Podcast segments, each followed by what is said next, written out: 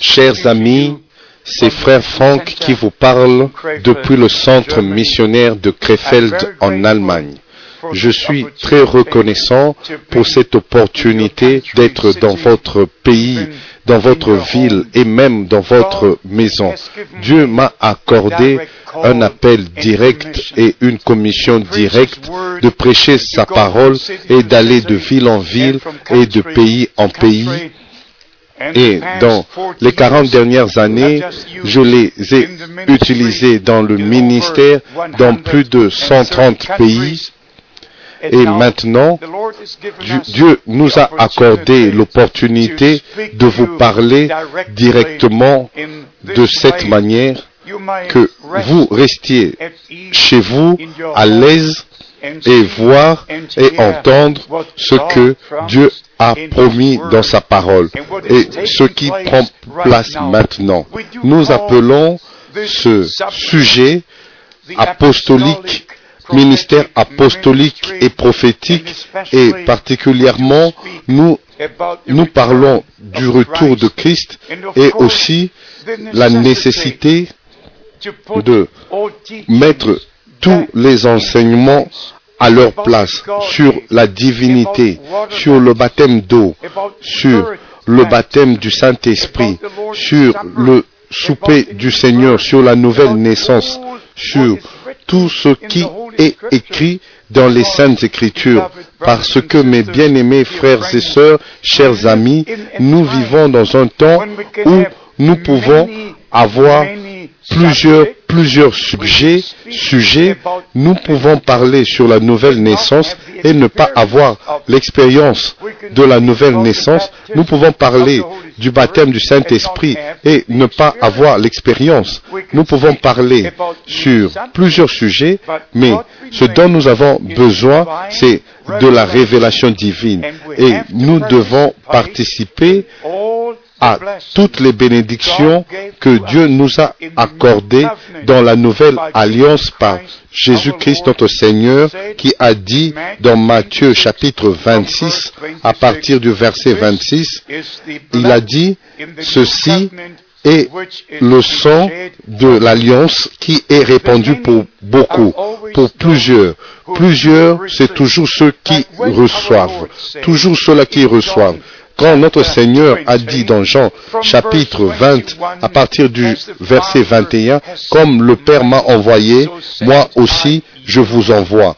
Et puis il souffla sur eux le Saint-Esprit et leur donna la puissance, la l'onction, l'autorité divine de prêcher l'évangile de Jésus-Christ. Et puis, il a fait cette déclaration, ceux à qui vous pardonnerez les péchés, ils leur seront pardonnés, et ceux à qui vous les retiendrez, ils leur seront retenus. Ça, ça a été mal compris. Et c'est comme ça que nous devons ramener ça aux Écritures et voir ce que l'apôtre Pierre et l'apôtre Paul, quels étaient leurs enseignements dans le Nouveau Testament. Nous pouvons aller depuis la première prédication où l'apôtre Pierre a rassemblé toutes les commissions, il les a mises ensemble de Matthieu, de Marc, de Luc, de Jean, toujours en disant ce que les Écritures avaient déjà dit en prêchant l'Évangile et au même moment annonçant la repentance, repentez-vous et que chacun de vous soit baptisé dans le nom de Jésus-Christ pour la rémission de vos péchés. Et vous recevrez le don du Saint-Esprit.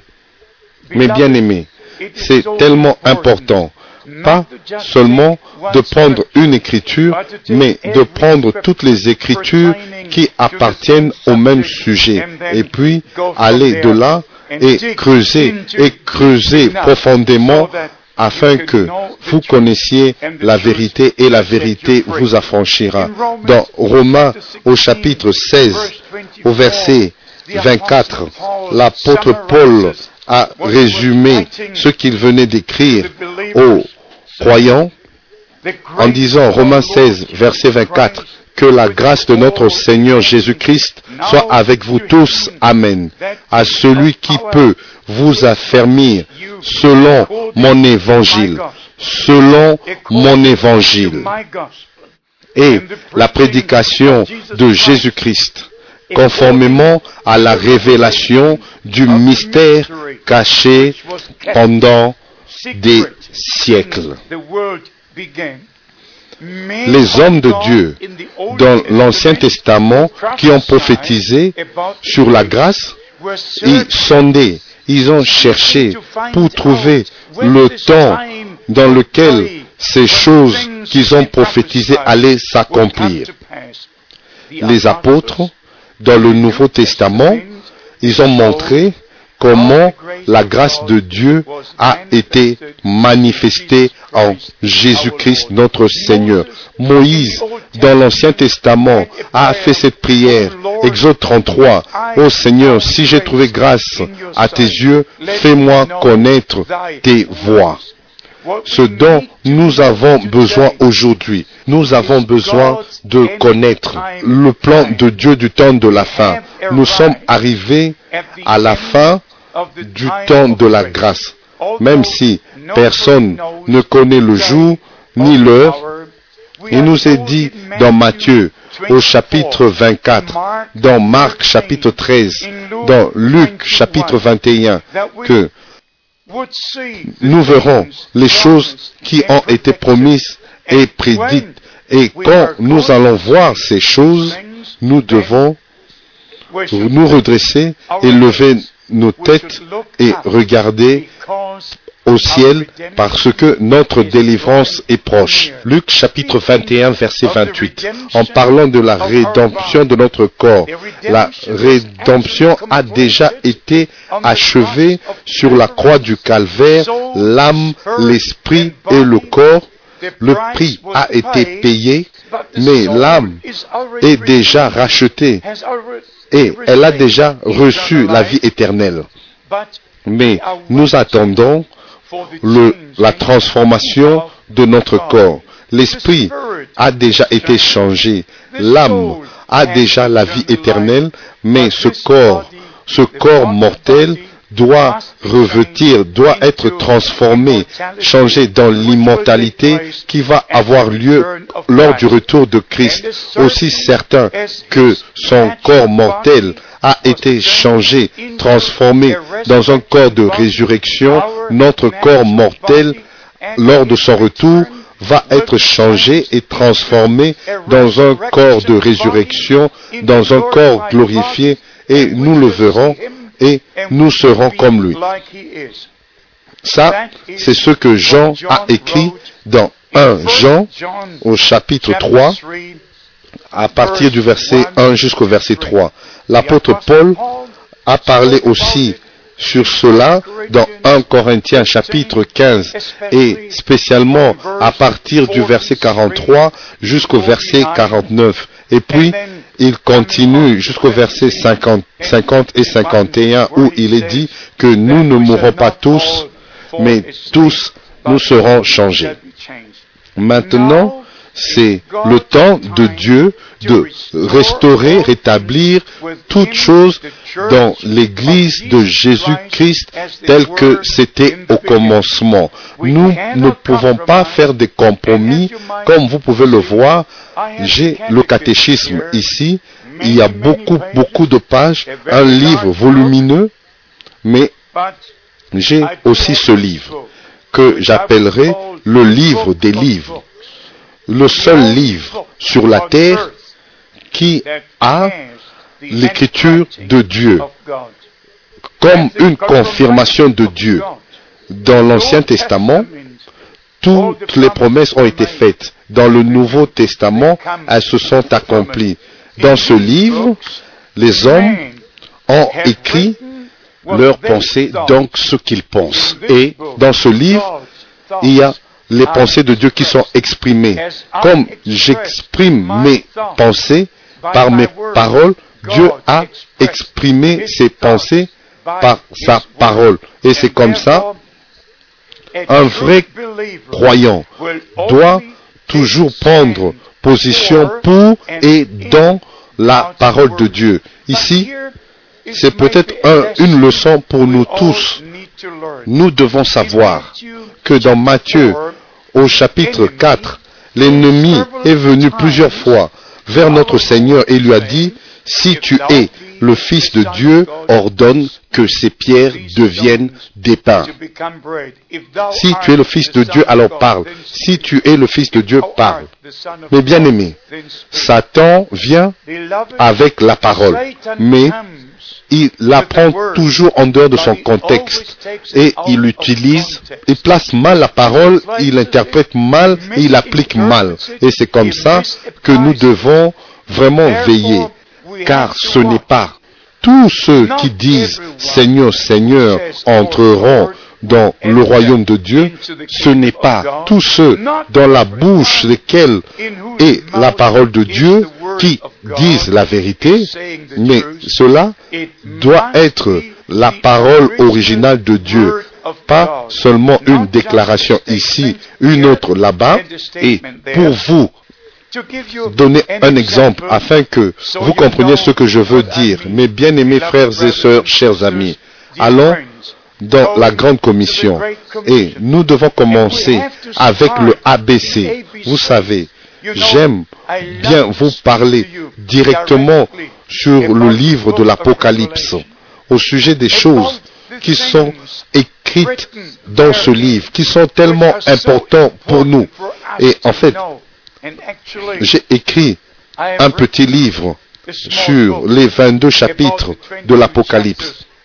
C'est tellement important de comprendre les symboles qui sont exprimés dans ce livre. Si vous lisez les quatre premiers sauts, vous voyez un cavalier avec un cheval, blanc, et le deuxième, le troisième et le quatrième. Mais ça représente quelque chose. Et dans le cinquième saut, vous ne voyez plus aucun cavalier. Quatre, c'est assez. Mais ces quatre ont une signification. Alors, vous lisez sur toutes les autres choses dans les différents chapitres de l'Apocalypse. Mais mes bien-aimés, nous devons bien commencer. Nous devons aller au Seigneur, avoir notre relation personnelle avec lui, notre communion. Nous devons être réconciliés avec Dieu. Nous devons connaître Jésus-Christ comme notre sauveur personnel. La repentance doit venir sur nous, qui vient seulement par la conviction du Saint-Esprit. Quand la parole de Dieu nous est prêchée, alors le Saint-Esprit nous convainc du péché. Premièrement, du péché, de l'incrédulité. Deuxièmement, du jugement. Et troisièmement, de la justice. Vous pouvez le lire particulièrement, spécialement dans les chapitres de Jean, Jean chapitre 14 et chapitre 16, et même que quand le Saint-Esprit viendra, il nous conduira dans toute la vérité et il nous annoncera les choses à venir. Mais bien aimé, c'est tellement important, mais nous devons bien commencer, un bon départ. Nous devons avoir un accès personnel à Dieu et à sa parole. Et c'est seulement comme ça les mystères que nous trouvons dans les Écritures vont nous être révélés. Comme nous l'avons dit plusieurs fois, la mauvaise compréhension est un peu partout. Comme nous lisons dans Luc chapitre 16, verset 16, la loi et les prophètes ont été jusqu'à Jean et dès lors le royaume de Dieu est annoncé. Dans un endroit, nous lisons que Christ est la fin de la loi. Et puis, dans Romains, au chapitre 7, nous lisons que la loi est spirituelle pour celui qui comprend la signification qui est dans la loi. Dans mon pays, il peut avoir plusieurs lois. Je n'ai jamais pu connaître une seule loi parce que je vis dans la grâce. Je garde les lois et c'est comme ça, je n'ai pas besoin d'apparaître devant un tribunal. Les lois de mon pays ne s'appliquent pas à moi parce que je vis pas au-dessus de la loi, mais dans la loi non parce que quelque chose me fait faire cela, mais c'est d'une manière volontaire. Je vis conformément aux règles et aux règles et aux lois de mon pays. Mais quand il s'agit du domaine spirituel, nous vivons tous dans la transgression. Nous avons tous brisé les commandements, les commandements du Seigneur. Et la loi nous a été donnée pour nous convaincre de nos transgressions. Et la loi nous prend dans le jugement, mais la grâce est venue pour nous prendre, nous faire sortir de la prison. La loi nous a mis dans la prison parce que nous étions coupables et la grâce nous a fait sortir de la prison. Nous devons comprendre ces choses. Alors, si l'apôtre dit la loi est spirituelle, alors nous comprenons ce que cela veut dire. Cela ne veut pas dire faites ceci ou faites cela, mais être convaincu de la transgression, être convaincu que nous avons été séparés de Dieu, coupés de Dieu. Nous avons transgressé, transgressé de plusieurs manières. Et nous avons besoin de la grâce de Dieu. Nous avons besoin du salut qui vient de Dieu. Nous avons besoin de la vie éternelle, pas d'une religion. Alors toute chose, même la loi a sa place, même la grâce a sa place, les évangiles ont leur place, le livre des actes a sa place, les épîtres ont leur place. Toutes choses sont ordonnées, ordonnées d'une manière divine. Et je dirais même, c'est un ordre divin dans les Écritures. Alors, dans les quatre évangiles, nous trouvons les descriptions sur notre Seigneur et Sauveur depuis sa naissance jusqu'à son ascension. Dans le livre des actes, nous avons l'établissement de l'Église du Nouveau Testament par l'effusion du Saint-Esprit. Nous avons la première prédication qui est prêchée dans Actes chapitre 2 et là, nous avons aussi l'exemple comment ils ont baptisé. Nous avons là comment la repentance a été prêchée et tout était dans la première prédication. Alors tous ceux qui prêchent aujourd'hui doivent comparer si nous enseignons ce que les apôtres ont enseigné, si, nous baptisons dans le nom de Jésus-Christ, après, après que les gens, les hommes eurent reçu la rémission de leurs péchés, le baptême d'eau ne remet pas vos péchés. La rémission des péchés doit être prêchée dans le nom de Jésus-Christ. Vous pouvez le vérifier, le lire dans Luc chapitre 24 au verset 47. Là, notre Seigneur a dit que la rémission des péchés sera prêchée à toutes les nations en mon nom, le nom de Jésus. Là, vous l'avez.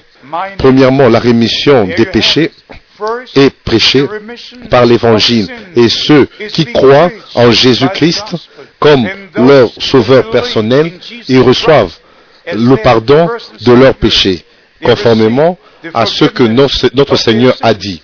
Et Pierre, qui pouvait vraiment d'une manière très claire parler, ceux qui croient, vos péchés sont pardonnés, et il devait aussi dire que si vous ne croyez pas, vos péchés ne peuvent pas être pardonnés parce que Jésus-Christ est l'objet de notre foi. C'est seulement en Christ que Dieu nous a rencontrés. Et c'est seulement en Christ que nous pouvons rencontrer Dieu. Et c'est comme ça que Dieu était en Christ, réconciliant le monde avec lui-même. 2 Corinthiens 5, 19. Et le sang fut versé, le sang de la nouvelle alliance fut versé pour la rémission de nos péchés. Alors, le sang remet, pardonne les péchés et le baptême et la confirmation que nous nous sommes repentis et que nous avons reçu le pardon de nos péchés et c'est comme ça que nous sommes baptisés en son nom dans la rémission des péchés. Mais bien aimés, toutes choses doivent être comprises de la bonne manière. Même Acte chapitre 2 au verset 38.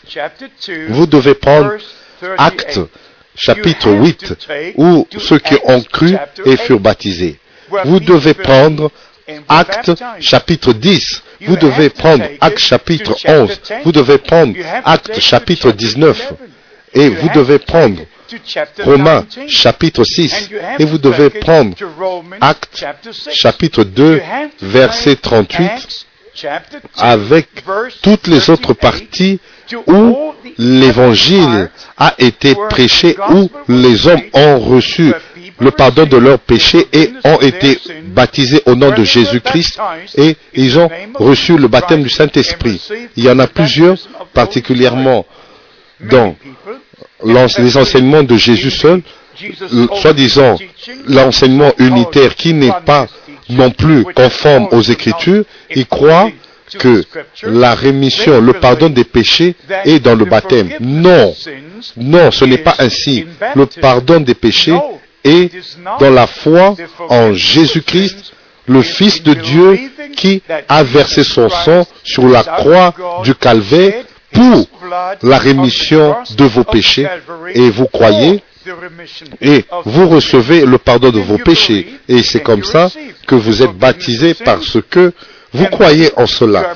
Alors, tout ne peut être compris de la bonne manière et correctement quand vous le placez sur une écriture comme en se référant à Matthieu chapitre 28 au verset 19 sans aller dans Marc, sans aller dans Marc chapitre 16, pas sans aller dans Luc chapitre 24, sans aller dans Jean chapitre 20 et ne pas prendre toutes ces écritures au livre des actes et pas seulement dans Actes chapitre 2, mais aussi dans les autres chapitres pour mettre toutes choses de la bonne manière ensemble et c'est ce que nous devons faire dans ce ministère apostolique et prophétique. Nous devons prendre chaque parole de Dieu, pas seulement mettre une écriture d'une seule écriture, tous peuvent faire cela.